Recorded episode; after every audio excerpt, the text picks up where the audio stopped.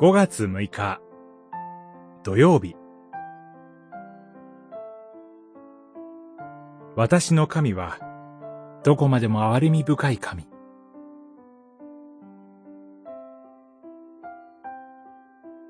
詩編。9編。虐げられている人に主が砦の塔となってくださるように。苦難の時の砦の塔となってくださるように。九編十節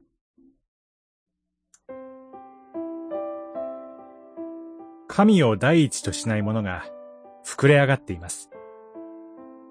神を信じていなくても、案外不自由なくことが運ばれていきます。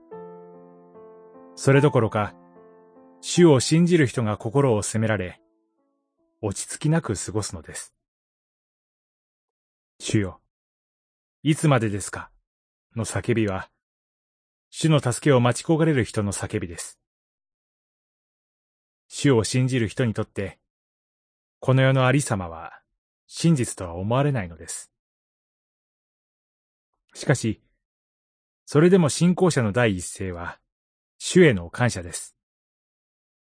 神を信じることは、感謝に始まります。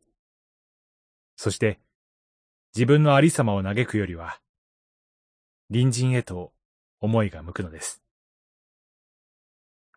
私が隣人へと心を向けるとするなら、なおさら、私たちの主が隣人のことをお忘れになるはずがありません。神は必ず弱った手を強くしてくださるに違いないのです。しかし、ここに至って、主を求めることなく弱くされている人をも、神が顧みてくださるのだろうかと考えてしまいます。神は、主を知らず、迷いの中にある人の救いを願っておられると信じてよいのでしょうか。神は、主を知らずにさまよう人を憐れんでくださいます。神は、弱くされている人を顧みてくださるに違いありません。神はどこまでも、打ちひしがれている魂を支えてくださる憐れみの神だからです。祈り。神よ。あなたのことを知らずに苦しんでいる人にも、憐れみを注いでください。アーメン。